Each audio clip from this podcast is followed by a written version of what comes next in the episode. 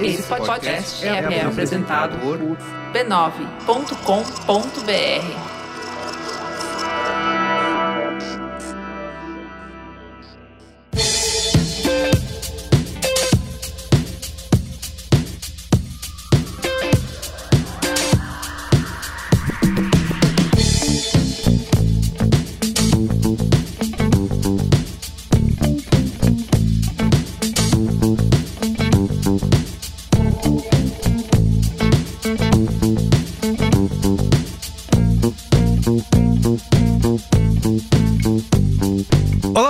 sou o Carlos Merigo, esse é o Braincast número 484. Estou aqui com Cris Dias. E aí, Cris, tudo bem? Boa noite, internet, boa noite, Brasil.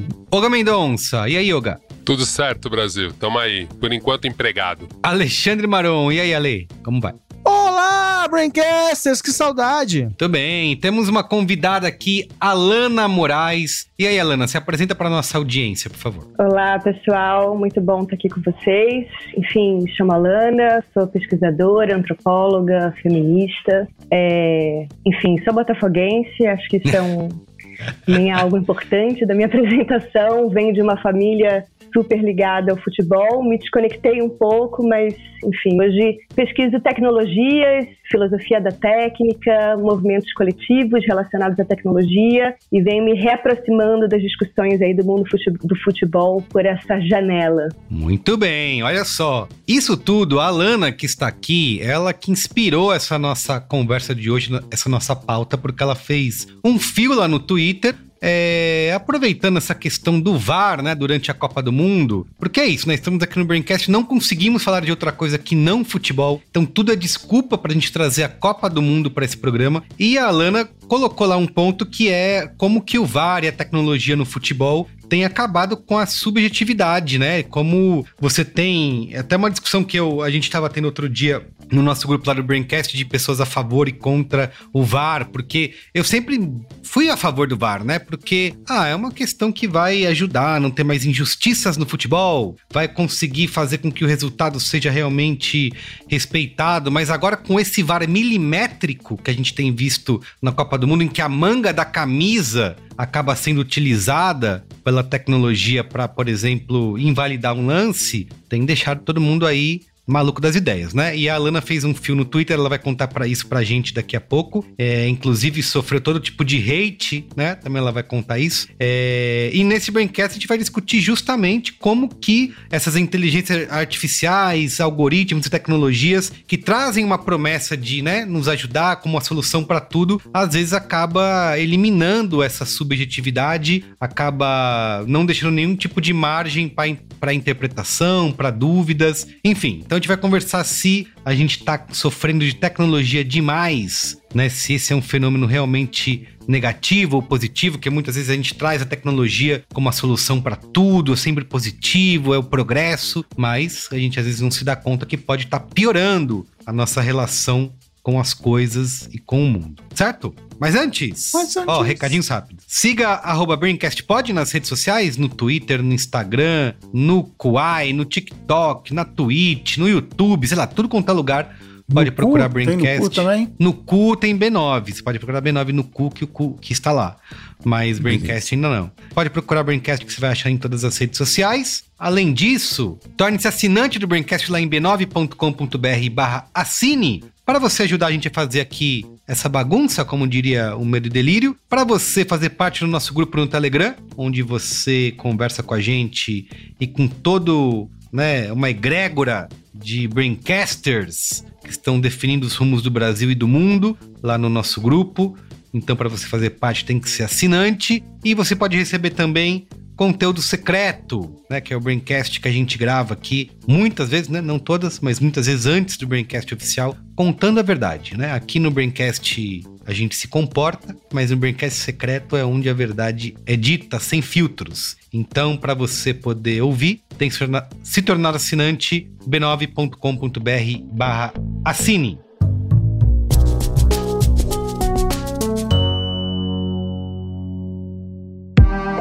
Sabia que agora você pode levar o Braincast para sua empresa? Pois é, há anos que o Braincast está aqui para te ajudar a navegar nesses tempos transformadores e incertos, né? Entre pandemias e metaverso, algoritmos e fake news, conexão 5G, crise do clima, choques de gerações, são muitas mudanças tecnológicas e culturais que, obviamente, podem nos deixar bem confusos e ansiosos, né? Mas o Braincast está aqui, para a gente não perder a esperança no futuro. Mas também sem deixar de questionar o hype do futurismo exagerado que você sabe que rola muito por aí.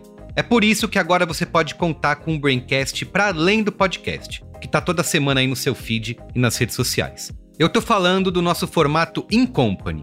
Essa turminha aqui do Barulho do Braincast realiza apresentações, cursos, mediações e workshops. É o Braincast na sua empresa, com um grande time de pioneiros digitais te ajudando a descomplicar o futuro através de conversas autênticas sobre cultura digital, comportamento, inovação e negócios, do jeitinho que você já gosta e conhece. Tudo isso, claro, conectado com os temas e territórios que importam para sua marca. Conte com o Braincast para refletir e desvendar quais faíscas vão impulsionar o nosso presente e o nosso futuro também na sua empresa. Mande um e-mail para negócios@b9.com.br que a gente troca uma ideia. Certo? Vamos para a pauta? Pauta.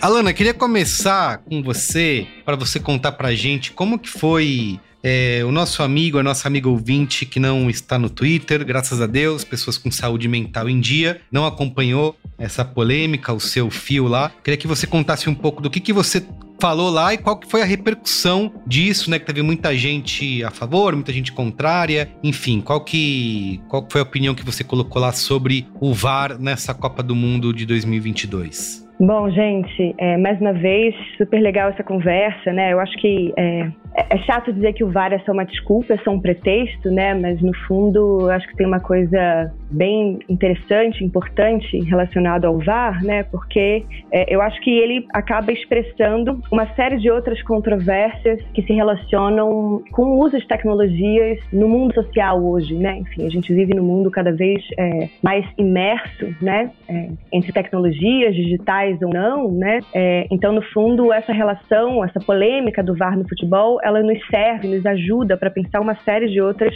controvérsias do mundo social, né? Enfim, tem nesse, nesse fio que eu fiz no Twitter, né, tentando um pouco reagir. Na verdade, é uma polêmica que já está colocada, né, no mundo todo hoje no futebol. Enfim, o VAR virou uma grande é, controvérsia, né.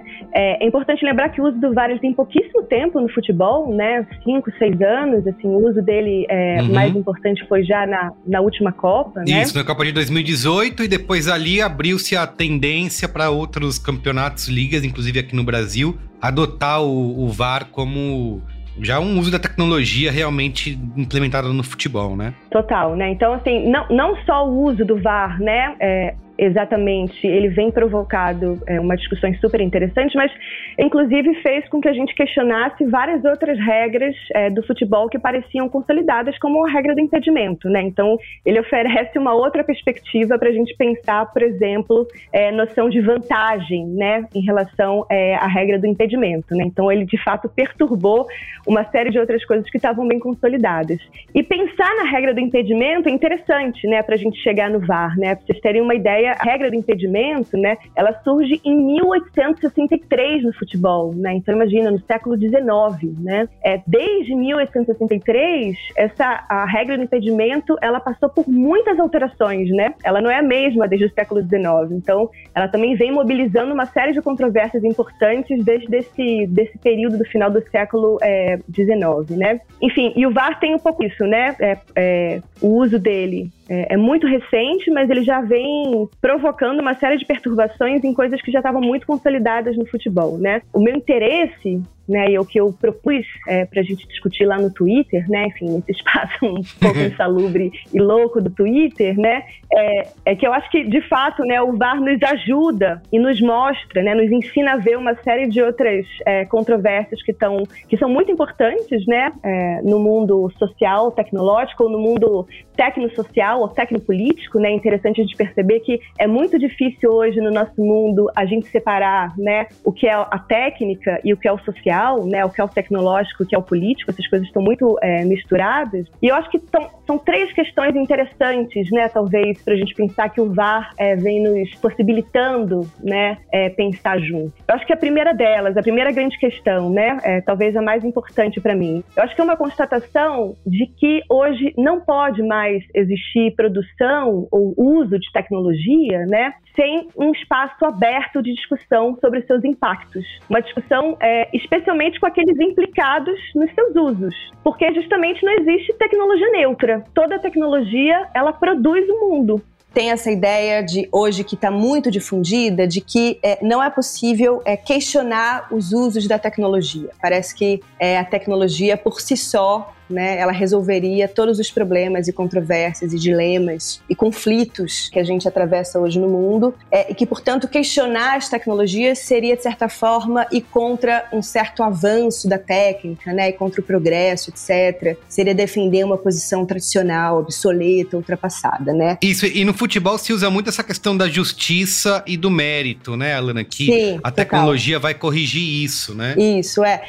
E eu acho que o que o VAR nos mostra, né, não só o VAR, mas, enfim, todas as discussões também contemporâneas, enfim, que tem a ver, por exemplo, com a própria tecnologia dos pontos corridos, né? Os pontos corridos também é uma tecnologia, né? As tecnologias, elas não são só digitais, visuais, Isso. né? Enfim, e elas estão ali nos dizendo, nos informando uma certa concepção de justiça, de mérito e etc, né? Enfim, de uma tentativa de correção, né, de injustiça, de, é, de bloqueio de vantagens indevidas e etc, né? Bom, então essa ideia é que as tecnologias não são neutras, né? Que elas produzem mundos e que elas são produzidas por certos consensos éticos e políticos. Então isso é uma coisa importante. Então é muito legal, é muito bom, muito importante que a gente discuta o VAR, né? uhum. que esse seja um tema de discussão, né? E que nos leva a série, uma série de outras discussões importantes sobre o futebol hoje, sobre tecnologias, né? E daí tem um outro é, aspecto importante, né? Sobre, é, sobre esse pretenso é, silenciamento ou neutralização das discussões sobre tecnologia, né?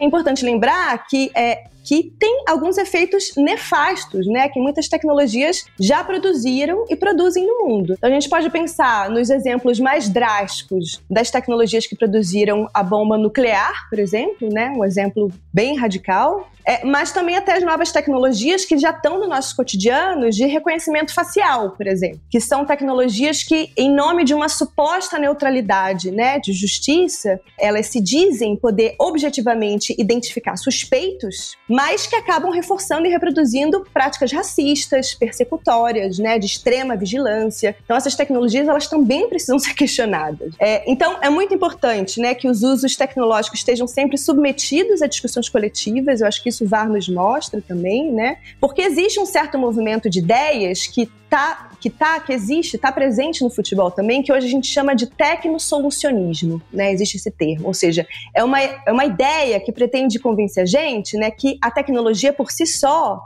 ela vai resolver grandes problemas no mundo hoje, né? Desde as mudanças climáticas, né, do problema da, do, do aquecimento global, passando pela desigualdade, precarização do trabalho, a gente chama de uberização, Isso. por exemplo, né, enfim, dessa nova economia das plataformas. A questão da, da moderação de discurso de ódio em rede social, né? Tudo que se coloca de como Exatamente. solução é mais tecnologia, né? E não menos. Ah, em né? nome da escala, em nome Isso. da escala. E de uma certa Isso. ideia de eficiência, né? Mas a galerinha do Vale do Silício adora assim, não, eu vou ver aqui, eu vou analisar profundamente. Tá, tá como um problema de exatas, problemas que são de humanas, de ciências políticas e tal. Não, eu vou colocar meus melhores engenheiros aqui em cima e tá tudo resolvido. Não, e essa galerinha do Vale do Silício, né, eles produziram uma, enfim, né, uma, uma receita perfeita, porque eles produzem os problemas, né, e, e, nos vendem a solução também, né? Então, a, essa ideia do tecnosolucionismo nos faz refém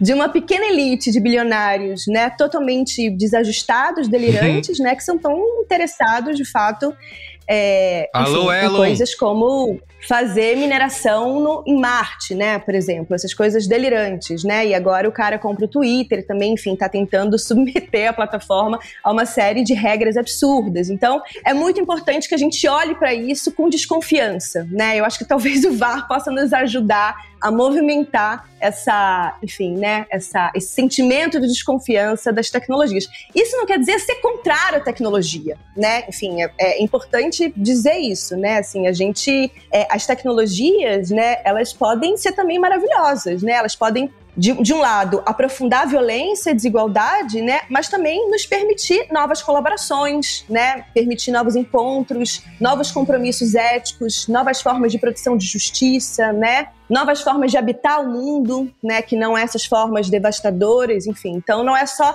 uma recusa tecnológica, né? É um pouco entender que a tecnologia ela precisa estar a serviço da democracia também, né? De pactos é, coletivos sobre justiça, sobre ética, sobre igualdade, etc. Uhum. Fala aí, Maron, o que você queria falar.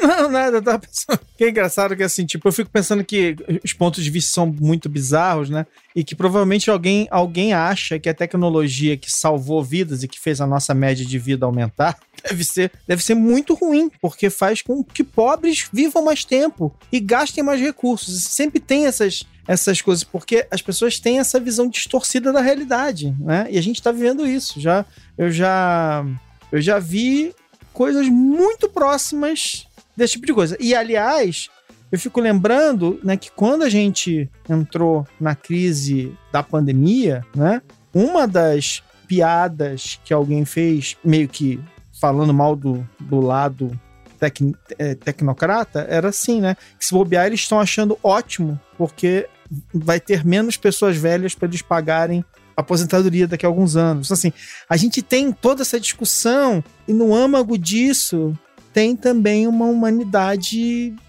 com umas visões meio distorcidas das coisas, né? Quer dizer, não, uma desumanidade, a gente se desumaniza também. Mas eu gosto do exemplo do VAR, porque ele, primeiro que ele. O VAR já foi usado, inclusive, nessa Copa para várias coisas, inclusive aquela bola fora ou não do Japão, mas assim, ele nasce de uma a necessidade de ter o VAR nasce de uma coisa mega bem intencionada, lá do 1800 e blau, que é, não, não pode ficar ninguém na banheira. Pô, gente, não é errado ficar o cara na banheira? Então vamos o inventar um negócio né? aqui, chama... Isso. É, vamos inventar um, chama lei do impedimento.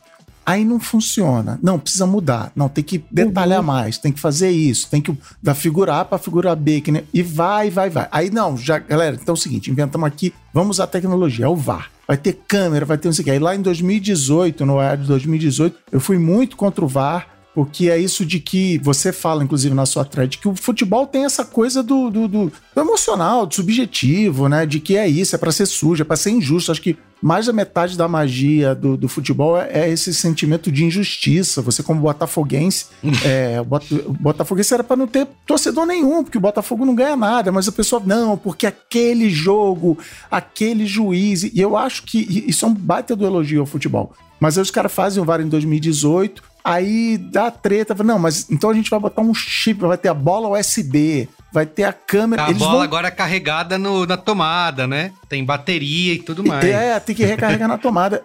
E, e continua adiantando, porque, enfim, porque são seres humanos do lado de cá. Eu olhei, eu vi a bola, e é isso, a unha, não, a unha do pé, o VAR 3D, não a manga, a camisa, assim. Não é mais tecnologia que vai resolver o problema, mas é o que o Vale do Silício costuma dar como resposta. Não, aqui tem pouca tecnologia, tem que a gente precisa mais. de mais tecnologia, aí vai resolver. É, e de um tipo de tecnologia, isso que é, que é importante dizer, né? Porque assim, é, é, muito legal que a gente consiga imaginar outras formas tecnológicas, formas que tenham mais a ver com, com alegria, com liberdade, com justiça, com senso de justiça, né? Com combate à desigualdade, enfim. A gente precisa de tecnologias isso. melhores, boas, né? Não, o que eu gostei da, da discussão da, da Lana, é, quando eu dei de cara com a thread lá, de certa forma, né? E acho que ela, ela colocou muito bem.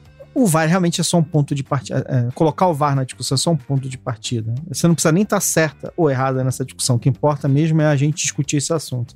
Porque quando você olha para o caso específico, apenas destacando essa situação, no, no, o futebol tem uma característica engraçada, que acho que é por isso que eu quero dizer que não é só o VAR, não é, não são apenas, não é apenas o VAR, é que o futebol é um, é um esporte que mudou, mas mudou muito menos do que outros esportes, né? E isso fez, isso criou no, no futebol essa tendência a ser justamente mais romântico. É o, talvez seja o, o, espor, o, gran, o esporte de massa mais romântico que tem. Porque o basquete, cara, tá lá, tá, tem sensor para tudo quanto é negócio. tudo, Essas inovações tecnológicas vêm todas do, do- do- dos esportes americanos que são cheios de tecnologia para isso. Bom, não, por acaso dos americanos, né? É, então, assim, veio de lá para cá. Eu, eu sinto que, assim, é, eu acompanho mais ou menos, mas assim, eu não vejo os fãs de basquete se irritando tanto com essa, com essa esse embarque de tecnologia é, como a gente tá irritado no futebol. Claro que irrita, ó, em algum momento. Mas eu não vejo, mas isso é uma, é uma discussão muito de, de uma de um esporte que mudou pouco comparado aos outros, né? Mudou, mas e que quando ele faz uma mudança desse tipo, o que que acontece? A gente cria um apego por certas coisas e a, e a gente cria essa, essa sensação de que, pô, mas eu gostava mais como era antes, eu gostava de discutir o. Isso me lembra um pouco, sabe o quê? É uma discussão que a gente tem sempre, que é o seguinte: antigamente, você sentava no bar com seus amigos, antes do telefone celular, e as coisas não se resolviam, né? Você podia ter uma discussão grande, alguém falava um negócio e falava assim, e agora? Puta merda. Mas será que fulano de tal fez realmente tal coisa em 1927? E ficava ali, a pessoa ficava discutindo, tal, tal, ficava, tinha apostas, né? Brigas e tal, mas todo mundo saía abraçado. né? Agora você pega o celular e resolve controvérsia na mesa. Quem quer resolver controvérsia na mesa do bar de verdade, gente? Que absurdo. Aí você mata a discussão, né? Uma discussão que poderia durar duas horas, dura 15 minutos. Porque alguém vai lá, algum filho da mãe vai lá no Google, faz uma busca, acha um- uma página e resolve, entendeu? Então, assim. O famoso estraga prazeres. É, mas meu ponto é, é legal ter a informação? É. É ruim a gente matar com as- a- uma conversa que poderia render muito mais? Também é. E eu acho que esse é, um- é uma raiz interessante da discussão. Não, e, tem- e assim, e até se a gente pensa assim, em termos de ciência, né? Assim, vam- vamos falar sobre coisas sérias. É, hoje no, no mundo, né, na, na prática científica, no mundo da ciência, é muito evidente que é, se produz melhores práticas científicas, né, enfim, melhores resultados num regime de controvérsias, assim, quando se tem certeza, né, quando se tem muita discussão, né, quando os pares Uhum. podem discutir uns com os outros, quando a sociedade também entra nas discussões científicas e colocam novas questões. Ou seja, a incerteza, as controvérsias, a dúvida, né, essa perturbação, ela inclusive são melhores para produzir uma melhor ciência, melhores fatos sobre a realidade, né, uma melhor noção de objetividade, inclusive. Putz, eu mudei tanto de opinião quando a gente viu aquele post, a gente discutiu, porque justamente, assim, inicialmente, eu, quando eu li, eu fiquei com a sensação, eu nem tinha ido para essa amplitude toda da discussão, principalmente no futebol. Cara, eu sou zero apaixonado por futebol. Zero. Zero. É, jogava quando era moleque e tal, depois eu fui desencanando muito, enfim. Mas sempre me incomodou essa coisa do futebol, de tipo assim, porra, o bagulho não tem regra. Mas no futebol, a gente ama o Maradona porque ele mete a mão. A gente ama o maluco que dá um, dá um golpe, dá um É truque. romantismo. Isso aí. E- então, mas não é romantismo, é essa tosqueira que me incomodava. Porque eu falo assim, cara, pra várias coisas a gente não suporta, não aceita essa tosquice. Por que no futebol a gente Tem aceita? que aceitar, sim. Aí, depois, quando começa a ter. Volto a dizer, eu não sou um super defensor do VAR, mas eu sou muito defensor dessa questão da gente parar com essa noção de achar que a tecnologia não tem gente e não tem erro, que aí a gente concorda todo mundo junto. Então, assim, no VAR tem 30 malucos discutindo, só ampliou. O VAR é tipo um óculos, ele é só uma, ele só ampliou um poder que a gente tem, ele deu uma supervisão pro jogo de futebol. Agora, o que eu acho? Eu acho que assim, a gente vê que evoluiu a tecnologia e não evoluiu a discussão e a transmissão do jogo. Que aí eu concordo com o Maron. Eu vejo o jogo da NBA, eu fico louco com aquele um bilhão de dados que os caras tiram. Eu sei a força que o cara enterrou. Pô, pra mim isso é foda, pra mim isso é demais. Aí você vai ver o jogo de futebol, tá um maluco mandando uma trivia falando: ah, 85, a Coreia fez o primeiro gol de pênalti. Foda-se! Talvez eu nem quisesse saber isso no cara falando. Talvez eu Não, que não quisesse tem nenhuma relação ler com isso no nada, meu né? celular. Era outro time, outro tempo, outro mundo, outro lugar, outro campo, outro tudo. Era outro universo. Justamente, por isso que eu acho assim, só, só pra concluir, eu acho que tem um impacto, sim. É, eu acho que talvez o que a gente tá sentindo agora é essa desconexão das coisas mesmo, assim, de você falar, cara, você tem uma puta tecnologia que não tem transparência nenhuma, tanto que, assim, a maioria das pessoas não entende o que é o VAR, a porra da televisão nem mostra direito aquela sala, no entrevista técnico, podia fazer mesa redonda com os caras do VAR depois. Fala, Ó, velho, o, na o moral, Olga vai que que pedir vocês VAR impresso, isso? hein? Atenção, é agora que o Olga vai pedir o VAR impresso. Vai lá, Olga.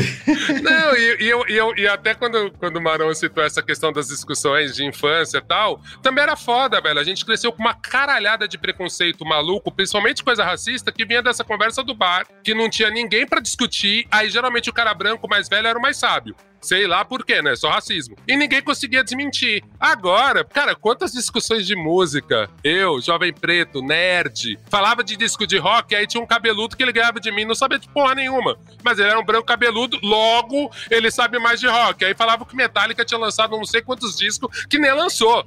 Então, assim, eu acho que ao mesmo tempo, esse lance de todo mundo ter o acesso ao conhecimento numa discussão e poder levantar, também é interessante, mas eu fico pensando, cara, agora a gente tá num momento de transição mesmo. Por isso que eu acho que a nossa. Eu não sou tão divergente de vocês, porque eu acho que, na verdade, assim, como a gente faz para criar ambientes com discussão ética, né? Ética é muito relativo.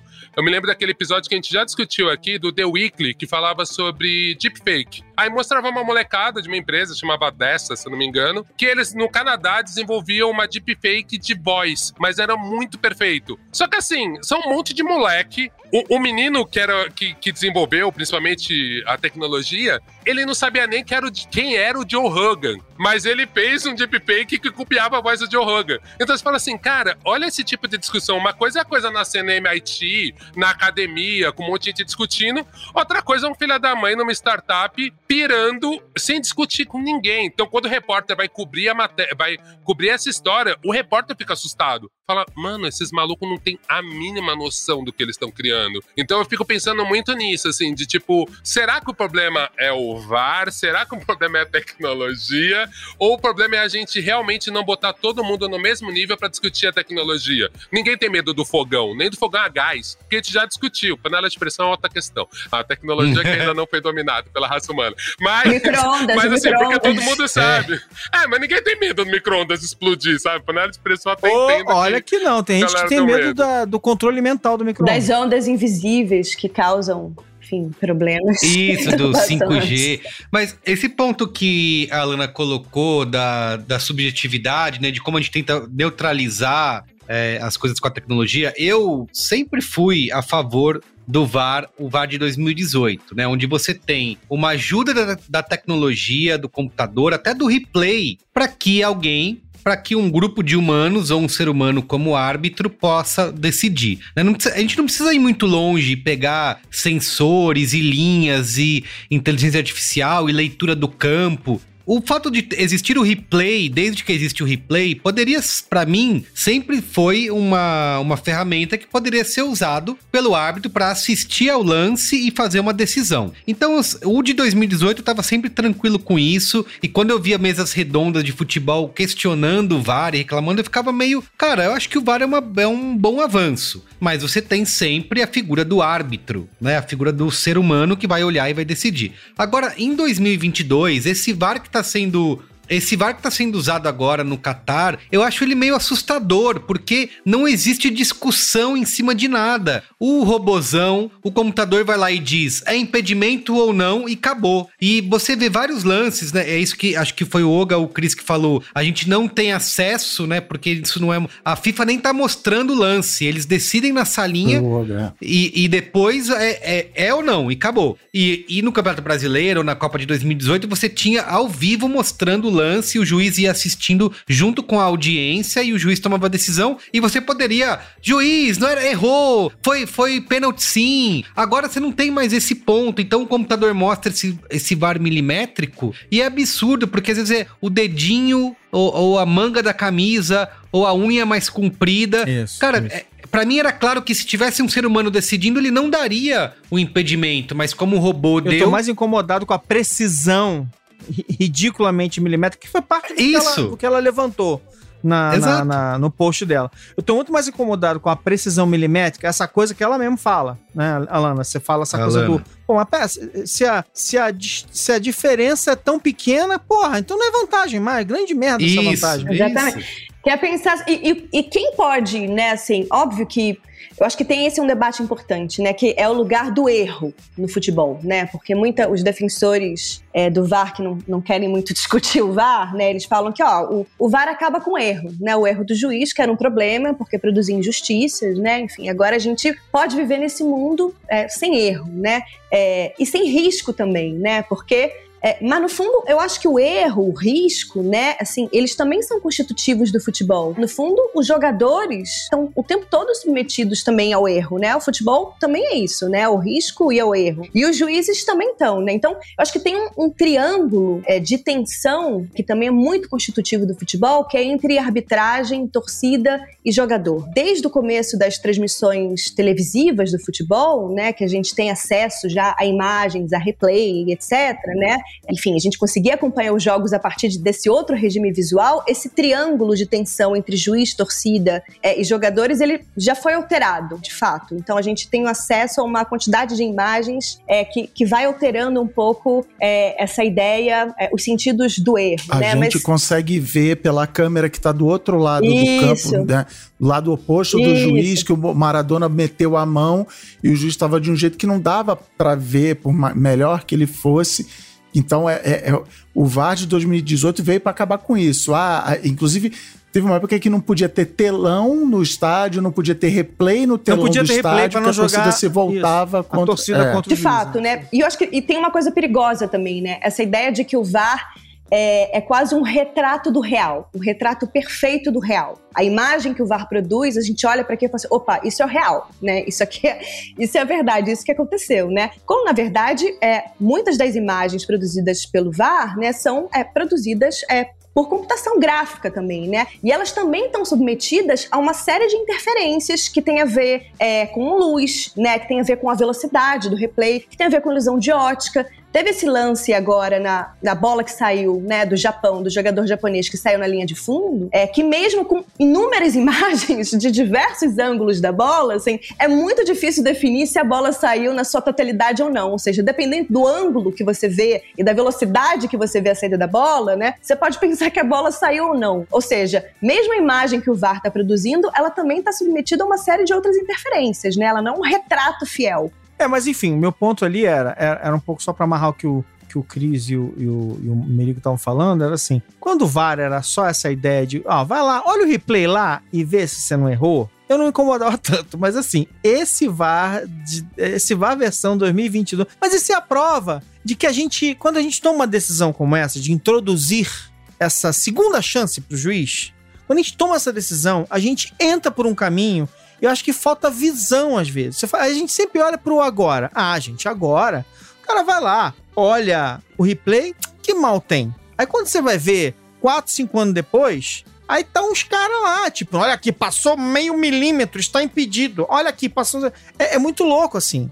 Por falta de Virou enxergar VAR- o futuro. VAR 3D, de- virou isso que por tá falta de visão, aí. que eu digo assim, É. por falta de, de extrapolar um pouco a situação atual, a gente Uhum. cai nisso. Aí a gente cria fissão nuclear e a gente não pensa que isso vai virar uma bomba daqui a X anos e vai matar dezenas de milhares de pessoas em Hiroshima e Nagasaki, entendeu? Tipo, a gente é difícil. é- ao mesmo tempo eu entendo, é difícil saber exatamente onde vai dar cada merda que a gente inventa, entendeu? Cada ideia nova. É muito difícil. Não, mas aí é fácil. É só me ouvir. Porque em 2018 eu falei que ia dar ruim. Me pergunta, me liga. Meu telefone tá aí, vocês me ligam. Pode perguntar que eu vou dizer. Não, e porque no fundo é isso, né? Então, o uso do VAR, ele, ele vai agora, né? O que está colocado no- no- nos jogos, né?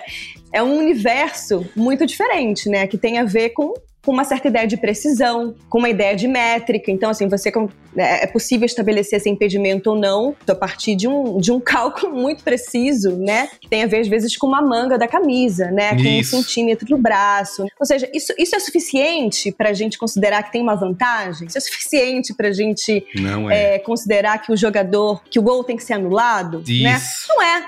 Né? Porque assim, porque tem uma, uma ideia de vantagem, né, e de justiça do lance que não tem jeito, só um humano pode estabelecer. Exato. Não é a, a imagem hiperrealista do VAR que vai nos dizer se, se foi justo ou não, se teve vantagem ou não. Porque justiça e vantagem são categorias, são critérios humanos, né? Que Isso, tem a ver com a isso. forma que a gente pensa o mundo e pensa o futebol. O robô não É. vai conseguir, né? E você não resolve a justiça e a vantagem que você acabou de falar, e você também não resolve a reclamação, porque tem lá o bola USB, tem o 3, VAR 3D, e as pessoas continuam, não, tá errado, continuam reclamando, a, como é que é, a mesa redonda, não, a bola do Japão saiu, não saiu, não sei o quê. Assim, você não resolveu problema nenhum ainda por cima. Você não resolveu o problema original. E tem o ponto do futebol ter ficado. O, o ponto do futebol ter ficado anticlimático, né? Não, não tem comemoração. Isso, isso, Não isso. Não A tem. fala disso também. E é a coisa mais importante do futebol, que é o gol, né? Não, é a dancinha, E a dancinha. A dancinha é mais importante. E a o gol. dancinha, enfim, né? Ainda, agora tem essa discussão da, da dancinha que eu acho que também ela é bem Ela, sintomática. é, ela, ela expressa... é emblemática do que você falou, Alan. É isso aí. Isso, ela expressa esse movimento, né? Que assim, que, que é essa ideia de que o futebol, de repente, ele tem que virar, enfim, né? Ele precisa punir a alegria, né? Ele, ele precisa punir o excesso, ele precisa punir aquilo que tá fora da previsibilidade, né? Então tem o cartão vermelho pro cara que tira a camisa, né? Que comemora, Tem ele, isso, isso. no momento de excesso, ele vai ser expulso. Não, uma, uma das cenas mais sensacionais da Copa é o, é, o, é o juiz apertando a mão do cara, falando, pô, parabéns, agora tchau.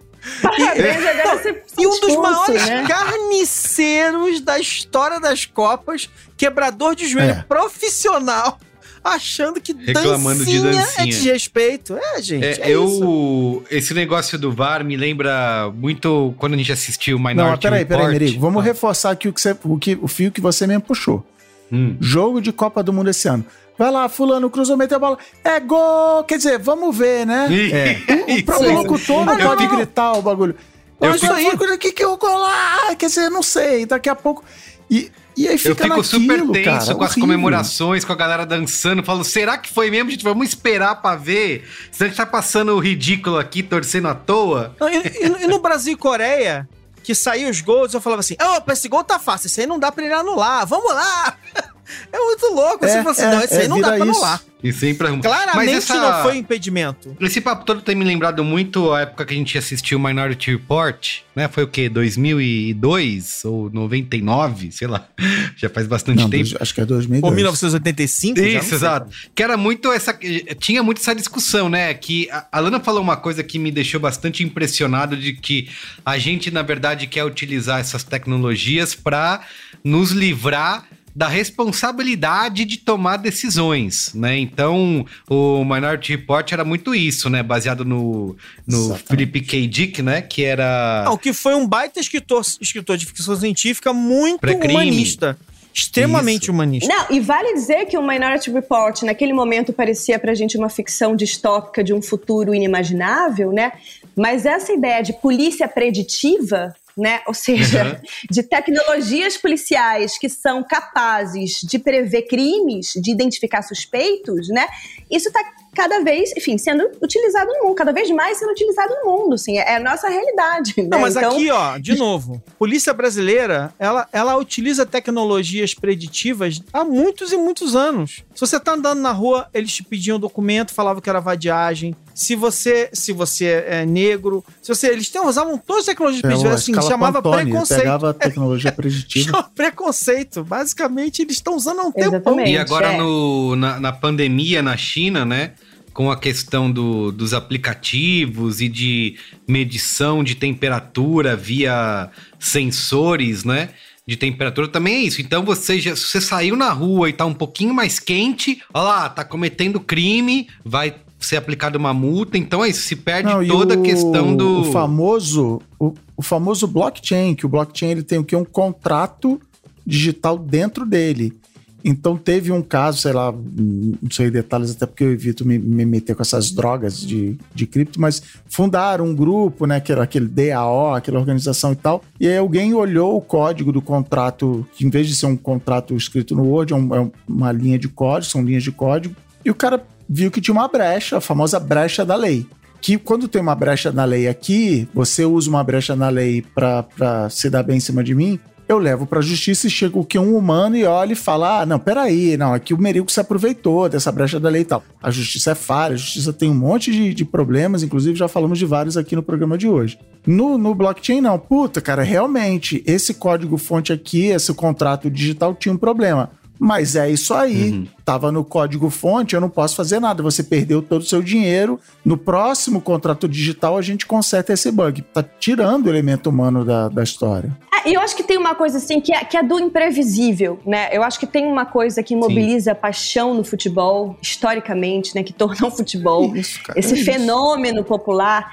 que é essa possibilidade do mais fraco vencer, né? Que é, é, é, a possibilidade do impossível acontecer, né? Do imprevisível acontecer. Então a gente cultivar e proteger, né? Essa, essa possibilidade do impossível no futebol, isso é muito importante, né? Assim, não, não dá para acabar com isso, né? Não dá para acabar com, com, com o impossível, né? Com o imprevisível. E eu acho que a tecnologia do VAR, né? E o que ele gera, né? Assim, enquanto é, uma certa racionalidade do cálculo, da precisão etc., acaba neutralizando e, de fato, enfraquecendo essa, essa coisa que tem de mais bonito no futebol, que é a imprevisibilidade. Mas, o Alan, uma coisa que rolou no primeiro episódio do OEA, que é o nosso podcast aqui, especial diário de Copa do Mundo, primeiro jogo que teve no primeiro dia já deu alguma coisa de VAR e a mesa discutiu o VAR. Eu não lembro qual foi o lance, mas uma das frases que foi usada foi de que o VAR não tem lado. O VAR é vale assim para todo mundo. Pra todos. Exato. Uhum. Isso, Exato. VAR vale para todo mundo. E, enfim, é, é a grande pergunta: você concorda com isso? Que isso ele é isento? A justiça é cega? A justiça do VAR é cega, assim como a nossa. Não, nunca, nunca. Isso também é uma coisa super perigosa. Assim. Nem o juiz é. Ne... Não é que também o juiz, né? O juiz meramente humano, que ele é neutro, né? A gente tem uma série de. Enfim, gente, no futebol e fora dele, tem uma série de exemplos Isso. de juízes. Não, gente, as leis é, não são neutras. Que não são nada neutras. As, as leis não são neutras, exatamente. Eu, né? como flamenguista, tem... me sinto atacado por você estar tá falando isso. Você está insinuando que o Flamengo se beneficia da carapuça servil.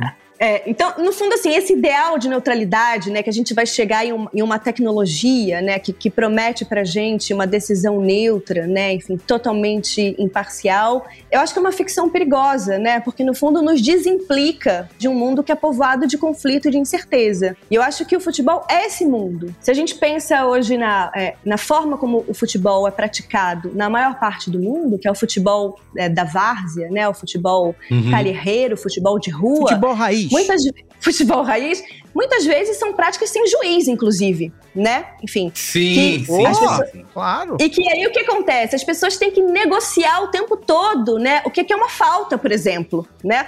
A falta não é dada, ela não é garantida. Se você negociar que teve falta, né? E você precisa brigar por aquela falta. Eu acho que esse espírito bom, da sim, negociação e do conflito é interessante preservar também, né? É interessante que a gente tenha uma abertura é, para isso ainda no futebol, ainda que profissional, né? É, eu tenho uma dúvida. Será que a gente também não tá um pouco contaminado com toda essa questão dessa supervigilância que está sendo no Catar, também como, com a vigilância de costume, e está transferindo esse bode pro VAR. Porque, sei lá, gente, assim, o vôlei tem isso e ninguém nunca discutiu. O vôlei, o tipo, tênis, para o né, jogo, é também. é super anticlímax, para o jogo, bateu ou não bateu, aí se mas assiste o vôlei muda de regra fica a cada, a cada assim, cinco tipo, anos. Não, sim, velho, mas ninguém fica pirando de tipo, ai meu Deus, eu não posso nem comemorar meu ponto, porque, tipo, foda-se, já normal, é um outro tempo, a gente já aceitou.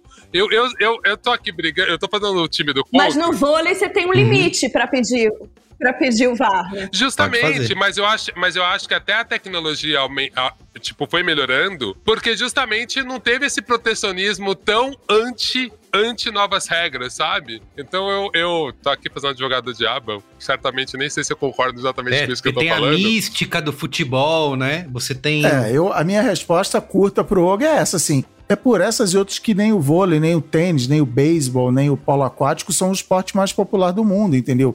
O vôlei, inclusive, mudou muito a regra para caber na televisão. O vôlei era um jogo que não, que não tinha hora para acabar. acabar. Tinha que ser vantagem de dois pontos e não sei o que, não sei o que lá. E a televisão virou e falou assim: ah, não dá, porque assim, tinha jogo de três, quatro horas na televisão. E, e é mudou-se ao mercado, vai. Mas assim, É, é, eu, é, você citou a NBA. A NBA, assim, não, é, é, são grupos de pontos corridos, depois tem playoff de sete partidas na minha casa, na casa do adversário. É uma fórmula que busca a, a justiça, né? Que é uma das primeiras palavras que a Alana usou aqui, que eu, que eu zoei do, do pontos corridos. Assim, ah, não é justo. Eu, eu usou que pontos corridos no Campeonato Brasileiro é coisa de São Paulino, porque São Paulo nunca ganhava campeonato, chegava no mata-mata e rodava, normalmente para o Flamengo é, ou para o Atlético Mineiro, ou para o Inter de Porto Alegre. Não, mas não é justo, porque o meu time é o melhor time e nunca ganha nada. Então vamos inventar um jeito. E os outros caras do Braincast aqui, Marco, Merigo, adoram, são entusiastas do ponto escorrido.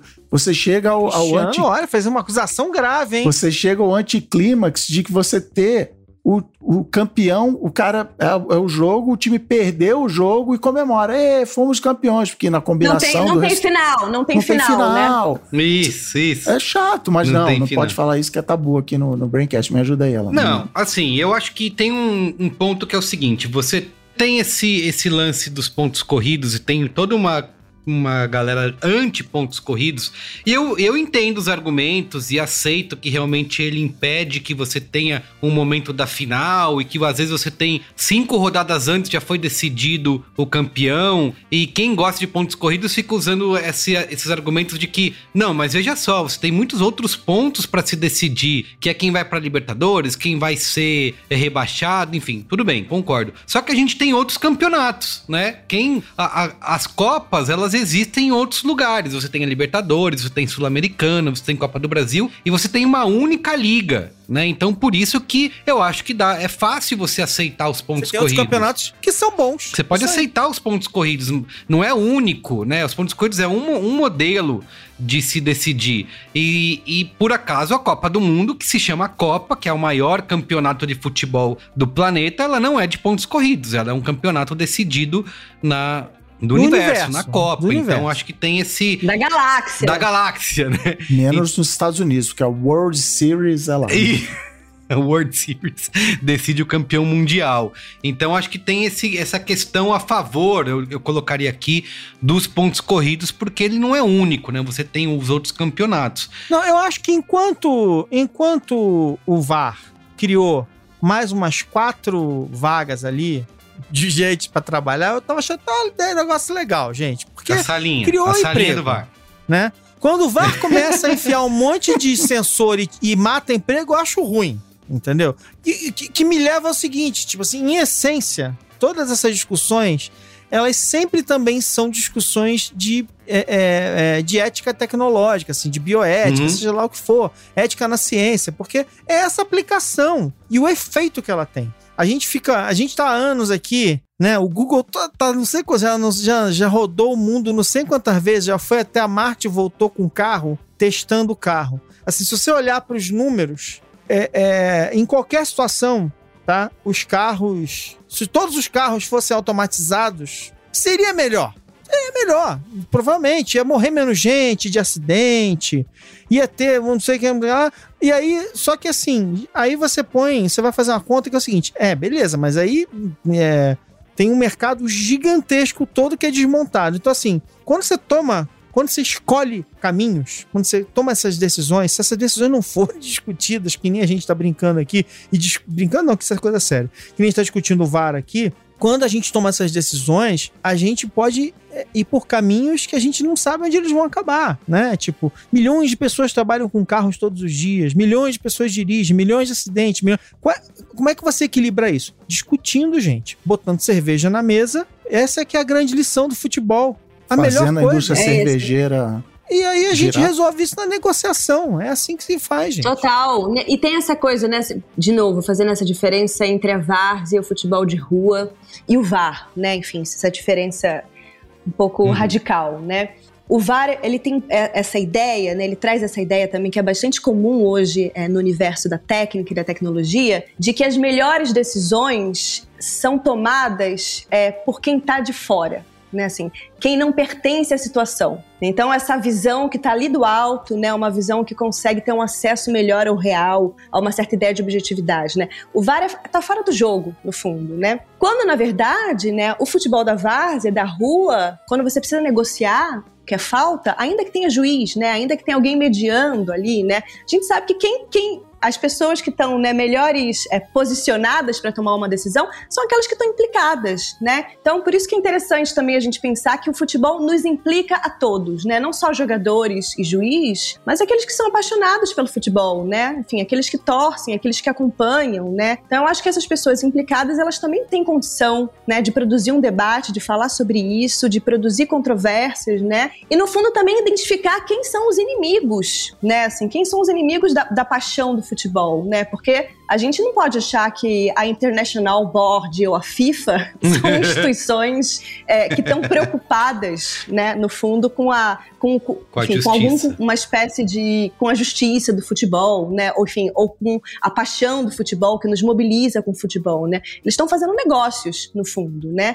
É, a gente não está interessado muito em negócios, a gente está interessado em outra coisa. Então esse conflito é muito importante. Tô lembrando de várias questões aqui, mas eu fiquei pensando muito nisso que a Lana falou, da questão do sentimento. E eu lembrando das minhas partidas de, de moleque, tinha um sentimento que, que a gente não tá discutindo aqui, que era o medo. Várias vezes. Eu só perdia porque eu apanhava do outro time. Era simples assim. Principalmente quando você jogava no bairro do outro time, você tinha medo da torcida, de todo mundo. Então, assim, também acho meio relativo essa questão do sentimento. Porque, assim, não era uma negociação. Várias vezes, o que ganhou era: eu tô jogando na Maristela, eu tô em menos número, os malucos estão com a família inteira aqui. Foda-se, se o maluco tá gritando muito o que é.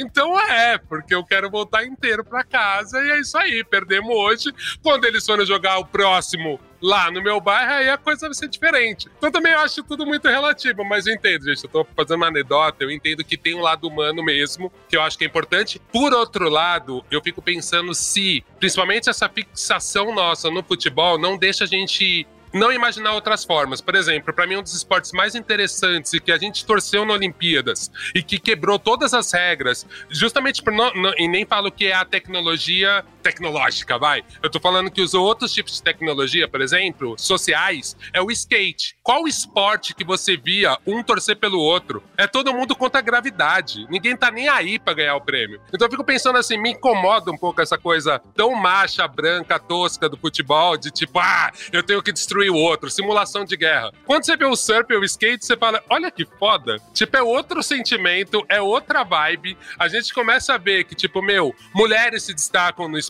Então, assim, o quanto a gente não fica numa discussão que não possibilita a gente imaginar outras formas de competição. A gente contra o VAR, então, o próximo jogo de futebol, foda-se. A gente contra o computador, sabe? Eu, eu só fico achando, achando muito tosco, porque a maioria das vezes que eu vejo as discussões sobre futebol é uma, é uma coisa muito de tipo, ah, é, vamos voltar lá para. Lá para o passado, sabe? Parece letra de samba. Antigamente antigo, é lá era bom. na África. Fala, porra, gente, sério? Tipo assim, a porra do mundo evoluiu inteira. Agora, concorda, a evolução não tem que ser o que a bosta do Elon Musk quer. Agora, a Exatamente. evolução, a evolução é indígena, a evolução é tão decolonial, só que me incomoda porque, assim, não tem nada de decolonial falar mal do VAR.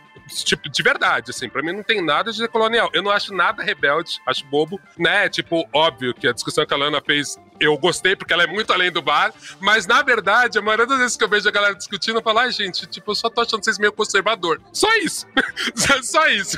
tipo, vocês estão muito conservadores ou muito românticos num ponto que eu falo assim, que Barça que vocês jogavam? A Barça que eu jogava era tudo comprado. Quando começava a ficar um pouquinho mais sério, ou era comprado, ou era o time que era mais violento. E foda-se. Nunca era tipo assim, ai, só quem é o melhor jogador. Não, quebra a perna dele. O impedimento. Todos os times já tinham a manha de fazer a, a linha de impedimento e voltar atrás. Quer dizer, cara, o ser humano não é fofo, gente. O ser humano não é assim. Não é esse romantismo. Todo mundo desenvolveu tecnologia pra burlar o jogo. Então, às vezes, eu fico meio tipo, ah, gente, será que a gente não tá sendo Mas, conservador? mas eu gostei que você falou até da história do skate, que são, que são soluções sociais, são soluções humanas. Assim, é outra, cara, é gente vai- tecnologia social, mas é uma tecnologia, né? É isso, a gente vai inventar um esporte completamente diferente, sabe? É isso, e não eu vou botar um negócio na roda do skate que vai. Não, não é isso, entendeu? É- Justamente, eu, eu gosto dessa justamente. abordagem. É, Mas, mas eu, eu acho que eu concordo, eu, eu concordo muito, de novo, vou voltar nisso assim.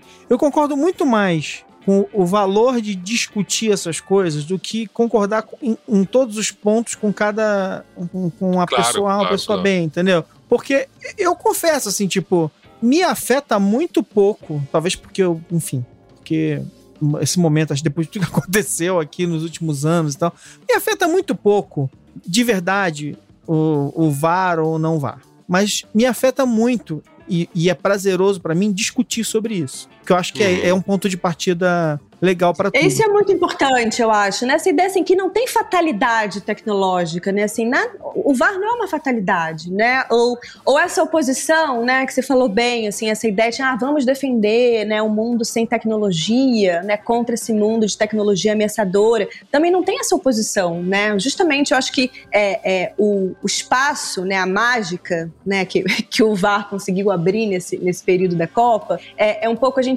voltar a pensar sobre questões mais profundas do futebol, né? Enfim, eu acho que voltar a falar sobre isso, né? Inclusive sobre isso, né? Assim, sobre como também o futebol está totalmente é, infiltrado de uma certa ideia de violência, de masculinidade, né? Enfim. Não, tipo... masculinidade tóxica pra caralho. Era, era assim, fliperama e futebol foi aonde eu mais aprendi como, como atacar Sim. e como me defender. Não, e, e essa, e essa escolha, essa escolha também, esse tecnicismo, ele também não é. Ele, além de tudo, né? Quer dizer, enfim, é, federações dominadas por homens em geral, tudo que a gente estava falando já, mas assim, ele também tem a ver com uma coisa que é assim: se é um grande negócio e se decisões serão tomadas que afetam, por exemplo, bom, por exemplo, esse ano a Alemanha já foi embora, Espanha foi embora, a Itália nem entrou, né? Alguns países que são importantes ou que são ou que têm importância econômica também em função de audiência, em função de um monte de coisas, né? Então assim, se é um negócio que tem muita grana envolvida e que a preparação dessas seleções é muito cara, tem patrocinadores bilionários por trás,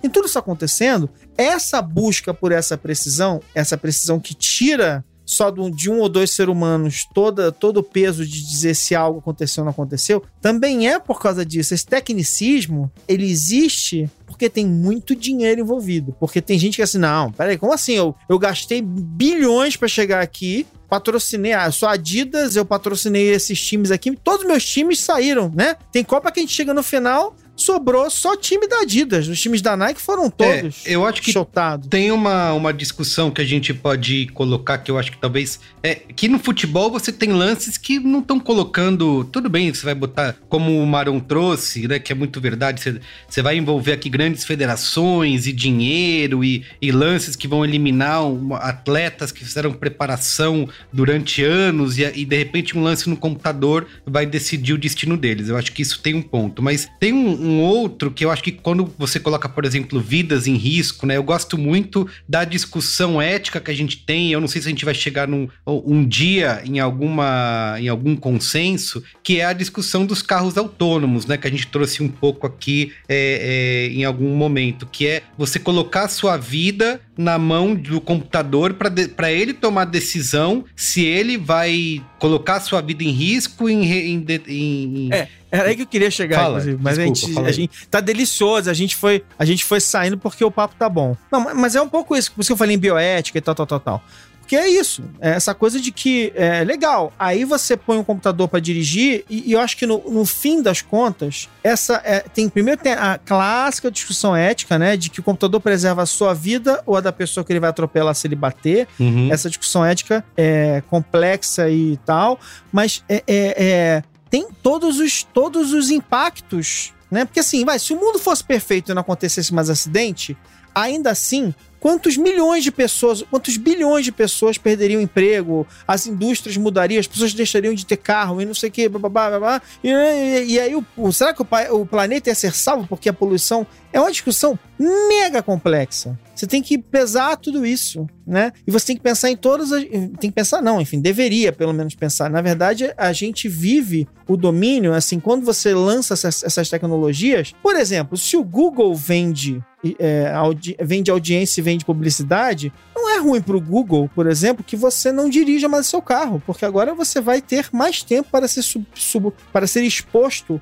a anúncios e produtos enquanto você está indo de casa para algum para qualquer outro lugar. Nem trabalho necessariamente agora, porque a gente, né, tem, muita gente agora já passa de vários dias por semana sem, sem se deslocar para o trabalho. Então, assim, essas tecnologias elas, elas geram essas, esses impactos, geram essas discussões, geram impactos econômicos, geram impacto nas nossas vidas e a gente, a gente discute elas muito mal. Muito mal. Isso que eu sempre volto no meu livrinho lá do, do Carl Sagan, O Mundo Assombrado pelos Demônios de 1996, ou 95, sei lá, em que ele fala sobre isso. Tipo assim, que a no, assim, uma sociedade ignorante que não se informa se vai se enfiar num negócio que ela não sabe onde vão acabar porque não pensa no que vem depois, não pensa na, na, na, na, na, decorrência, no, no, né? Não pensa que você, né, você inventa um, a fissão, ela dá uma bomba nuclear que destrói o planeta 60 vezes anos depois, porque um russo jogou um míssil não sei aonde. Então, assim, a gente não sabe. E a gente começa no VAR e termina na bomba nuclear. Isso. É isso. Eu vou juntar um pouco com o que o Maron falou, que é justamente pensando um pouco isso, assim, eu acho que às vezes a gente precisa muito mais desmitificar a tecnologia, porque também eu acho que muitas das nossas discussões a gente esquece mesmo desse fator humano que tá na tecnologia. Gente, a maioria das coisas tem gente atrás e gente terceirizando. Então, assim, quando a gente fala do carro autônomo, gente, desculpa, pousar o avião o que o ser humano faz é muito pouco. É tudo computador. Só que tem ser humano na cabine, tem ser humano do lado, mas é tudo computador. Tipo assim, qualquer, entre aspas, se não der merda, qualquer pessoa consegue pousar a porra de um Boeing, porque tem um cara de um lado, o outro de um outro. Eu, eu acho que às vezes a gente só fica meio nisso, assim, né? Deve ter gente que é muito, muito fã de tecnologia vai falar: não, é muito fácil pousar um avião, porque o computador faz tudo. Não, não é assim. Se der uma merda, eu quero ter um ser humano bem experiente ali. Por outro lado, é isso também. O ser humano conseguiu ter mais habilidades e fazer mais voos e ser explorado pelo capitalismo porque tem um monte de computador. Então, acho que, na verdade, a nossa discussão maior é por que, que a gente está se tornando esse tipo de super-humano com essas capacidades tecnológicas ampliadas, se elas estão fazendo bem pra gente. Então, acho que se a gente conseguisse discutir tecnologia de um jeito que não é só, tipo, os computadores contra a gente, tipo Exterminador do Futuro 2, e sim uma questão de, tipo assim, por que que botaram esse processo tecnológico? Quem que tá ganhando dinheiro com isso, com a minha exaustão? Por que, que aceleraram, aceleraram a minha, meu modo de produção? Será que a gente precisa produzir tanto? E é isso que eu fico mais questionando, porque a gente não discute com esse viés, uhum. tipo, um, contra o capitalismo mesmo, ou um viés dependendo do ser humano. Não, a gente sempre discute tecnologia com viés de custo. Quando a gente fala de capitalismo, é, puta, estão perdendo o nosso trabalho. Não é só perdendo o nosso trabalho. Quem tá empregado também tá se perdendo muito. Então, é mais porque eu ainda acho que a gente faz uma discussão meio ingênua, sabe? Ainda, ainda defendendo coisas que não existem mais, amiguinho. Não existe mais o som de fábrica, todo mundo fazendo a mão. Não, isso já não existe. A partir daqui, como a gente faz pra parada ser justa, entendendo que nem a gente consegue viver mais sem tecnologia e sem essas ferramentas, e a gente já tá mudado. Então, eu só fico meio achando estranho que, assim, será que a gente vai ter que delegar para a próxima geração discutir isso? Sendo que a gente, né, é uma geração que tá usando, sabe do mundo analógico e, e a gente não consegue discutir porque a gente fica tentando emular o mundo analógico e não ah, ver as vantagens do mundo analógico e do mundo de hoje, sabe? Tô bem então, cansado, então, que... viu? Quero deixar tudo pra próxima geração. próxima geração, se vira a aí. A própria véio. discussão de home office é isso que você tá falando. É assim, como é que eu faço um aplicativo que roda no meu computador onde eu vou ter aqui na minha casa a experiência de estar fisicamente. O metaverso é meio isso, assim. Não, você vai botar um óculos na sua cara e você vai. Parece que você está lá no escritório. E é por isso que a minha grande pira do momento, a minha. que eu virei o chato, é assim. A gente está fazendo as perguntas erradas, entendeu? E aí eu volto na tua história do skate, assim, eu acho que eu, para mim é, o, é, o, é o, o ponto que eu adorei e me agarrei à thread original da Lana. Que, é, e, e pegar esse exemplo que o Ale falou agora, carros autônomos. Não, será que eu quero que um carro, onde está a ética, eu não sei o quê, a culpa é, é da, da, Tesla ou a culpa é do motorista? Que... Cara, essa pergunta é errada. A, a, pergunta certa é: como que a gente acaba com o carro? O carro é um, é um bagulho errado. Como que a gente faz o transporte Meio público, transporte o metrô, individual é redesenha é a cidade. É isso, como a gente incentiva o trabalho remoto para ninguém mais precisar pegar a caça. É isso, assim. Mas, mas o, o, o, a linha da tecnologia do Vale do Silício é exatamente essa. É, é a história que vocês falaram no início do programa. Ah, o aquecimento global, mudança climática aí vai destruir o planeta. Tudo bem, porque a gente vai para Marte. Não, cara. É, é, é. é, sempre uma abordagem de engenheiro, assim. Eu vou, eu vou escrever uma equação. Você quer ir para Marte com o Elon Agora, Musk? Agora, a nova onda do Vale do Silício, eu estava lendo isso hoje, né? Que o Elon Musk também está envolvido para variar, é, que é super investimentos em biotecnologia, né? Então, tem um movimento isso. agora dos bilionários das Big Tech, né? Que se chama pró-natalidade, uma coisa bizarra é, que é um super investimento em genética, em biotecnologia, né, onde eles estão, enfim, né, eles formam grandes grupos é, e se incentivam né, a ter muitos é, filhos, genética, mas a né? partir é, de tecnologias de melhoramento né, do embrião. Então você pode escolher, por exemplo, características né, do seu embrião, então, enfim, características psicológicas, subjetivas, né, enfim, grau de eficiências, de responsividade comportamental, porque para eles é, é interessante é, nessa ficção né, criar pessoas mais evoluídas geneticamente, ou seja, né, um eugenismo uhum. racista absurdo, né, delirante, que essa galera do Vale do Silício está promovendo, né? E estão dizendo, ó, isso aqui é tecnologia, né? Isso aqui é avanço tecnológico, vocês precisam aceitar isso, né? E o que a gente precisa dizer é, enfim, é recusar, né, um pouco essa essa solução e falar assim, não, tem tem outras tecnologias, né, que inclusive podem combater e neutralizar o supremacismo tecnológico das Big Tech, né? Isso é muito importante. Tipo a guilhotina, hum. por exemplo. Exatamente. tecnologia que tá aí. Ótima. Tecnologia ancestral, é. né? Que funcionou bastante. Isso, ancestral. Por que não retomar, né? Muito bem. Olha, pra gente caminhar aqui pro final, Alana, tem algum ponto dessa, desse debate que a gente não trouxe aqui que você gostaria de, é, de levantar? Não, eu acho que foi ótima a discussão. Eu acho que, enfim, né, tem, eu acho que tem essa talvez um pouco nessa ideia de a separação também da subjetividade e de objetividade, ela é uma separação é, também que é uma outra armadilha contra essa outra armadilha de escolher é, ou a favor ou contra a tecnologia, né? Enfim, não é possível pensar nenhuma ideia do real ou do objetivo que não esteja, enfim, né, que afetos, paixões humanas, né, implicações também não estejam envolvidas. Então, é interessante que a gente não separe mais essas coisas. A gente não precisa escolher entre subjetividade e objetividade, entre tecnologia sim ou tecnologia não, né? A gente, a gente precisa produzir formas mais complexas de dar resposta a essas coisas. Muito bem, incrível. Ó, oh, no nosso momento Saiba Mais aqui antes do Qual é a Boa, queria dar três indicações para a gente fechar esse Braincast. É, em primeiro, um Braincast, né? Como sempre, o Braincast 451, o que as distopias realmente ensinam a gente, recentemente, acho que foi esse ano ainda que a gente gravou esse Braincast, onde a gente já conversa ali um pouco sobre. Eu fui, eu tava. Olha lá, tá vendo? O Cris estava lá. A gente falou um pouco sobre como o uso e o abuso das tecnologias, elas não nascem necessariamente com as máquinas, né? Mas muitas vezes nascem na nossa própria filosofia, na comunicação, na própria arte, enfim. Então, acho que vale você ouvir é, esse Braincast, onde a gente já trata bastante ali de, de bastante dessas inovações tecnológicas, de como elas ajudaram a gente a imaginar esses esses mundos distópicos, tá? Então, Braincast 451, o que as distopias realmente ensinam. Também tem uma reportagem que é do Canaltech, feita pelo Felipe Ribeiro, que ele fala o que é VAR? Entenda como funciona a arbitragem na Copa. A gente vai deixar o link aí nessa descrição do Braincast, onde o Felipe conta bastante como que foi todo o processo de desenvolvimento, os equipamentos, os estudos, inclusive os profissionais humanos que estão envolvidos para avaliar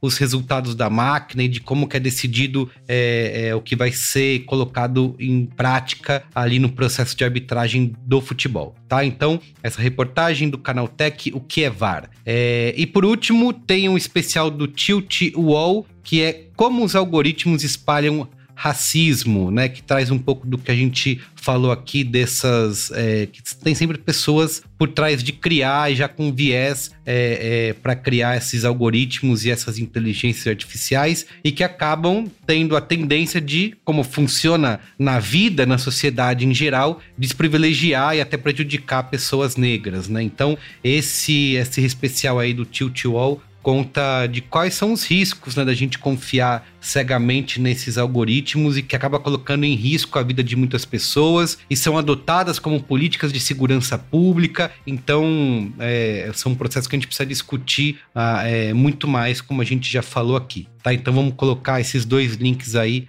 esses três links, né, na verdade, na descrição desse Braincast para você acessar e saber mais.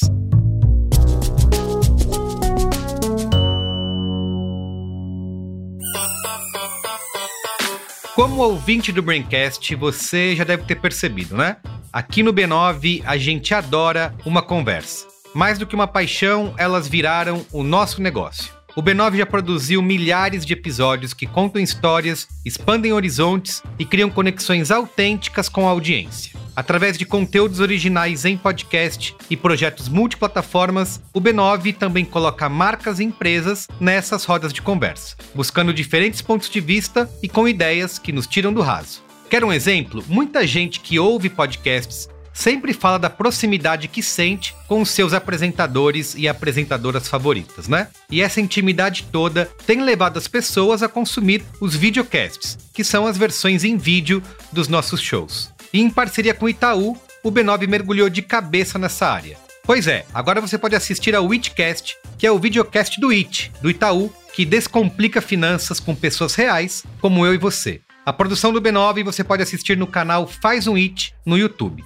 Dá só uma ouvidinha nos papos que a Erika Imenes comanda no Itcast. Eu sou a Erika Imenes, especialista de conteúdo do IT Itaú, e hoje a gente vai ter um papo incrível sobre mão fechada versus mão aberta, os dois clubes financeiros. Quando você começa um relacionamento, você casa, todo mundo vai ter uma opinião sobre, vida Sobre o- financeira. Exato. E todo mundo acha que você tem que seguir o que eles seguem. Ela só tá replicando Porque o que alguém foi também falado, falou pra ela. o que foi falado. Então acho que a primeira dica que eu te daria é busque alternativas. Vai entender o que funciona pra vocês.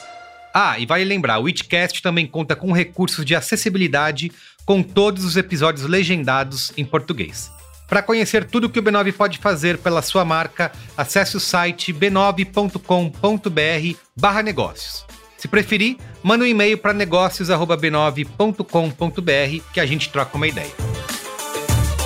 Conte com o B9 para transformar a sua marca em conteúdo e em conversas que saem do raso. Então é isso, vamos pro Qual é a Boa? Qual é a boa? Qual é a boa?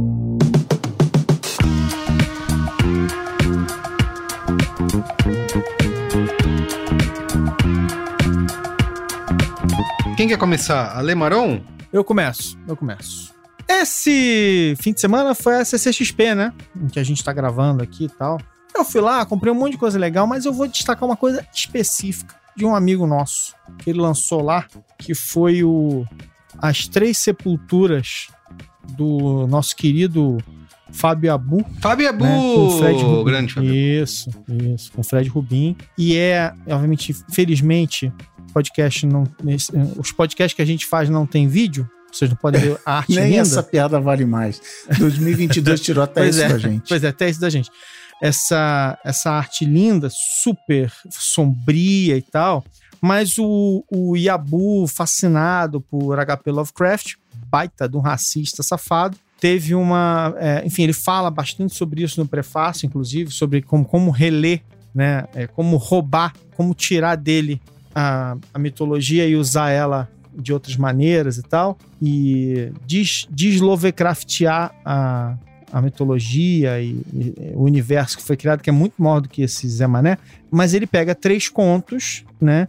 Reestrutura eles e, e coloca e, e- e conta uma história de detetive muito legal, com um detetive muito interessante, com tudo. Enfim, é um álbum que você vai achar, vai achar na- enfim, nas lojas, nas lojas eletrônicas, nas livrarias que estão ressurgindo nas nossas cidades agora de novo. Você está começando a encontrar as livrarias bonitinhas, elas estão aparecendo outra vez, né? Olha, uma coisa boa de desaparecer naquelas gigantes paquiderme que queriam mais vender DVD do que livro. Vamos voltar a vender livro. Acho que você tem que procurar por As Três Sepulturas é, do nosso querido Fábio Abu, que é bem legal. Muito bem. E você, Olga, tem qual é boa? Opa, temo. Deixa eu fazer meu jabá, né, Brasil? Deixa eu fazer meu jabá. Seguinte, eu já falei aqui. Durante esse ano eu fiz o livro com o Lázaro Ramos. Ele me convidou para ilustrar e fazer o design do Você Não É Invisível. Estou mostrando aqui para os meus amigos. E aí foi muito legal porque a gente conseguiu lançar ele no CS Pompeia e também na CCXP. E então foi muito, muito legal que foi lá no stand da JBC. Teve fila, teve autógrafo.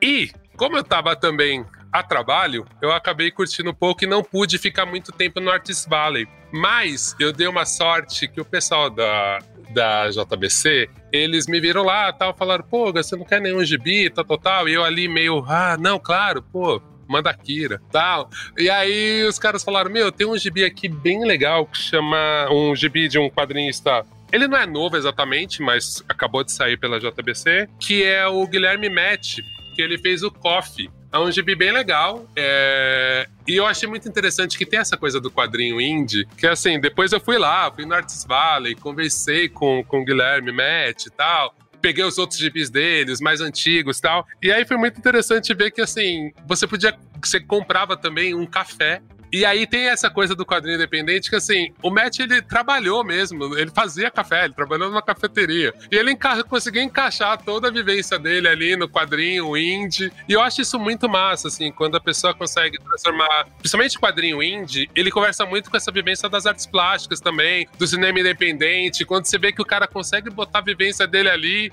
e meio foda-se, sabe? Tipo assim, cara, eu vou dar um jeito de encaixar aqui essa história sobre café, sobre sneakers, sobre as coisas que eu gosto gosto, e aí a partir daí surge essa coisa nova. Eu acho que tem um pouco a ver com o nosso papo aqui, porque eu acho que é um pouco disso que a gente queria ver, né? Essa humanidade, essa paixão nas coisas, né? E que de certa forma a gente acha que todo esse tecnicismo mata. Então eu acho que uma das coisas mais legais do CCXP e que todo, todos os anos que eu fui, eu sempre tentei ver, era mais isso, assim, óbvio que o estante da Netflix é foda, rouba a nossa atenção, óbvio que tem várias coisas incríveis, mas a coisa mais legal no final é esse lance de conhecer gente, ter esse contato, trocar ideia, fazer essa troca real mesmo, né, essa troca, essa troca offline, né? Ô, Olga, repita, soletre o nome do, do, do da hora, porque é uma grafia meio diferente de coffee. Opa, muito bem, muito bem, é verdade. É, Guilherme Match, Match é Match mesmo, como a gente fala, M-A-T-C-H, como a gente fala nos Estados Unidos, né? É, isso, como a gente fala. Nossa, eu sou muito americano, gente.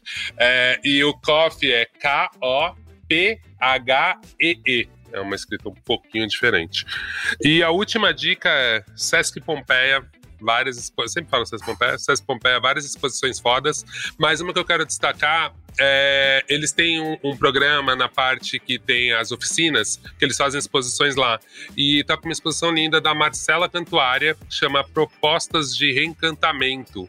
A Marcela é uma artista do Rio e ela conversa sobre várias coisas, entre feminismo, enfim, tem várias questões ali. Mas o que eu achei mais interessante é que, cara, essa mulher produziu muito. A oficina inteira tem muita, muita, muita pintura. Depois dá uma conferida, quem não puder ir na exposição, dá uma conferida no trabalho dessa artista, que é muito, muito foda, assim. Fiquei bem, bem encantado. E é isso. Muito bem. Boa. É, Alana, tem qual é a boa? Nossa, eu gostei muito dessa síntese da nossa conversa que surgiu agora na, na boa de dessa pergunta sobre como retomar as paixões das coisas, uhum. né? E que tem a ver também com essa proposta do reencantamento do mundo. Né? Eu acho que as tecnologias elas precisam servir para reencantar o mundo, não para desencantar o mundo. Né? Eu acho que esse é um uhum. pode ser um, né, uma síntese é, importante e bonita né, da nossa conversa. E eu pensei numa boa também justamente de reencantamento do mundo que tem a ver com, enfim, com, com o mundo do futebol, que é um filme antigo na verdade. Eu lembrei dele agora, né, com, enfim, com a Copa, clima, clima Copa, um filme de 2009 do Ken Loach é, que se chama A Procura de Eric.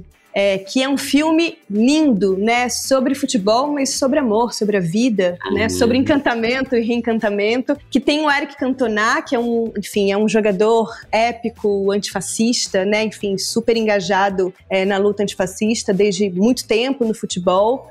É, é um filme muito bonito, né, o Eric Cantona, ele tem uma frase que eu gosto muito, é, que eu acho que é muito poética também, ele diz sempre que é, o gol mais bonito é o passe. É, ele fala sobre a, o, passe como um gesto de amor no futebol também, né? Essa, essa generosidade do passe, né? Você lê o outro, o movimento do outro, o corpo do outro, enfim, né? O passe também como um gesto de amor. Eu acho que esse filme é um super gesto de amor é, dentro do mundo do futebol, que tem todos esses problemas, né? Um mundo às vezes muito masculino, muito violento, muito autoritário, mas acho que tem umas fissuras aí importantes que a gente ainda pode cultivar, né? Eu acho que esse filme tem a ver com essa fissura. Bom, muito bom. Como que repete o nome? A Procura de Eric, né? A tradução em português é A Procura de Eric. Perfeito, muito bem.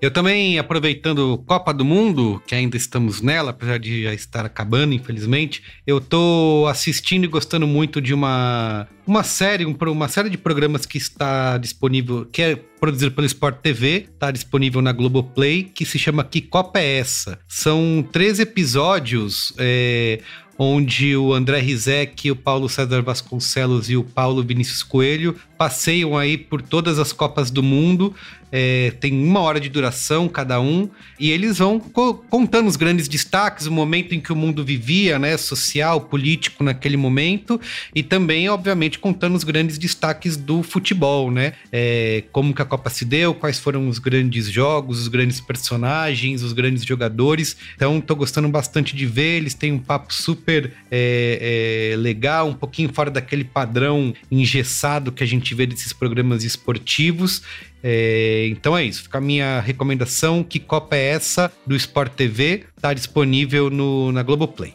Cris Dias, finaliza aí, por favor. Boa. Eu tenho uma um é boa aqui que eu não sei se eu já dei, então eu vou repetir talvez que tá chegando aí época de fim de ano, é um site para quem tem, para quem é PC gamer. É o istthereanydeal.com, é tem alguma promoção.com, né? ele é um site que agrega todos os, todas as lojas digitais para PC, tipo Steam, Epic, Nuvem e tal. Você cadastra o jogo que você está afim de comprar, você cadastra sua wishlist lá e ele te avisa se tem promoção em algum lugar para seguir aquela nossa regra de ouro aqui do Braincast, que é nunca comprar jogo no preço cheio, e aí pra, só vale para jogo de PC em mídia digital, né? Vamos chamar assim, nem, nem deve existir mais mídia física para PC mas é onde eu uso, eu só compro o jogo assim, só compro na, na, na promo. Então, uma boa dica é para época de fim de ano, dar aquela gastadinha tal, ficar de olho e aproveitar as promoções. Um micro coleia boa aqui, em cima do que a gente falou, e também no tema filme, achei até que a Lana ia, ia indicar esse, é o filme Gataca, em cima do que vocês falarem de eugenia e bioengenharia e tal, filme do Blockbuster, blockbuster hollywoodiano Ethan Hawke, Jude Law, Gataca são as letras do DNA, né? Então faz toda essa brincadeira de bebês perfeitos que são criados para ser uma casta superior e tal. E finalmente o podcast, que é uma grande, um grande rebranding, era o podcast da Vox que se chamava The Ezra Klein Show. Aí o Ezra Klein foi pro New York Times, levou o nome com ele, obviamente. Aí o podcast virou Vox Conversations, apresentado pelo Sean Ealing, que é antes de ser jornalista, era cientista político, e de, sei lá, um, dois meses para trás, esse mesmo podcast mudou de nome de novo, e agora se chama The Grey Area, a ah, área é cinza, a área cinzenta, aquela nem, nem preto nem branco, vamos explorar o cinza, 50 tons de cinza, versão podcast político, e é um podcast de entrevista, é o meu podcast de entrevista favorito desse momento, ouça todos os episódios, mas em especial, que tem muito a ver com o que a gente falou aqui, a entrevista com ele, o nosso ídolo Yuval da Massa, Yuval Harari, que o Yuval lançou um livro novo, que inclusive já tem em português, qualquer dia desse vai ser meu qual é a boa aí, é, mas onde ele fala de um monte de coisa e ele fala de inteligência artificial e ele traz um insight muito poderoso de que a inteligência artificial é a primeira tecnologia da história da humanidade que tira o poder do ser humano, né? E ele fala até a própria bomba atômica, por mais horrível que ela seja, que ela com um apertar de botão mate milhões de pessoas, precisa de um humano para apertar esse botão. Esse humano precisa tomar decisão, portanto, o poder é desse ser humano, no caso, o presidente americano, os militares americanos e tal. E a inteligência artificial, pela primeira vez, ela tira isso da gente, ela aperta o botão, ninguém entende realmente o critério que ela usa para apertar o botão e todo mundo acha que isso é show. É, então, ele está muito preocupado com. Ele, ele, ele é bem otimista em relação a todas essas grandes mudanças, biotecnologia, é, pandemias e tal, e inteligência artificial é, é uma delas, mas ele fala meio que nem a gente falou aqui, cara, também não é para deixar correr solto, a gente tem que prestar atenção, a gente tem que ficar de olho, porque também se deixar na mão do Vale do Silício, vai dar ruim. Então, The Gray Area com o Yvon Damas. Nossa, isso daí dá até um outro podcast, né? Porque aí lembrando do, do documentário sobre a neva da guerra, que o McNamara fala, né? Que, enfim, deu um problema num sensor de um, de um radar americano. Os caras achavam que. De um radar russo, se não me engano. Os caras achavam que estavam sendo atacados, isso na Guerra Fria. E aí o Gorbachev pega o telefone. Ou seja, os milênios já teriam morrido, porque eles não sabem ligar, né? Eles têm medo de fazer ligação de telefone. Merigo, um Merigo já tinha dançado nessa. Não, Não, eu ia teria dançar, morrido. O mundo teria destruído. O cara pega o telefone, liga para os Estados Unidos e fala: galera, só confirma pra mim. Vocês estão mesmo jogando míssel pra cá? E aí, tipo Rapidão assim, aqui. rapidão, porque o meu exército já quer apertar o botão vermelho e eu tô um pouco na dúvida.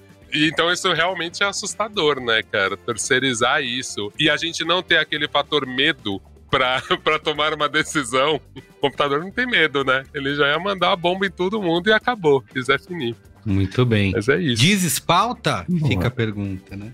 É, então, eu ia falar isso. Desespalta, hein? Desespalta, olha aí. Tudo bem. Momento Faustão? Ah, turma de Faustão? Manda ver aí. Momento Faustão.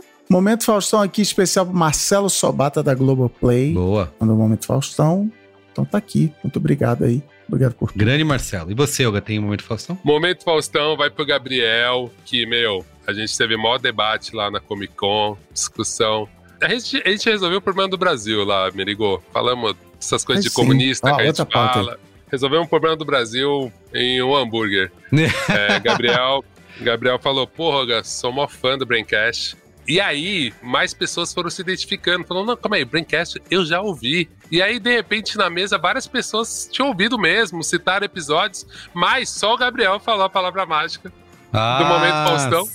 Então, eu vou ser É, sério, as pessoas- têm que entender ele. isso. isso. Eu só vou citar ele, mas muita gente disse, não, claro, ouço, mas não falou. Então, acho que a gente tem que encorajar mais a nossa audiência a falar, a falar, a falar Palavra mágica. Momento Faustão. Isso aí, senão não tem. É nada. isso. É isso, meus Boa. caras. Muito bem. Então é isso. Fica por aqui o Braincast de hoje. Obrigado, gente. Foi incrível conversar com vocês. Alana, muito obrigado. Continue viu? ouvindo a gente antes que a gente, antes que alguém invente uma, uma inteligência artificial e a gente não precisa nem mais fazer o programa, hein? Meu sonho. Meu sonho. Alana, obrigado. Ou será que não aconteceu isso agora? Será? Será que você não, já Né? não tá Fica- ouvindo um fica a robô? dúvida. Fica aí. Fica a Fica a dúvida. dúvida. Muito bem. Verdade, Valeu, gente. hein? Obrigado. Beijo pra vocês. Boa, valeu. Beijo. Valeu, tchau, pessoal. tchau. Tchau. Beijo.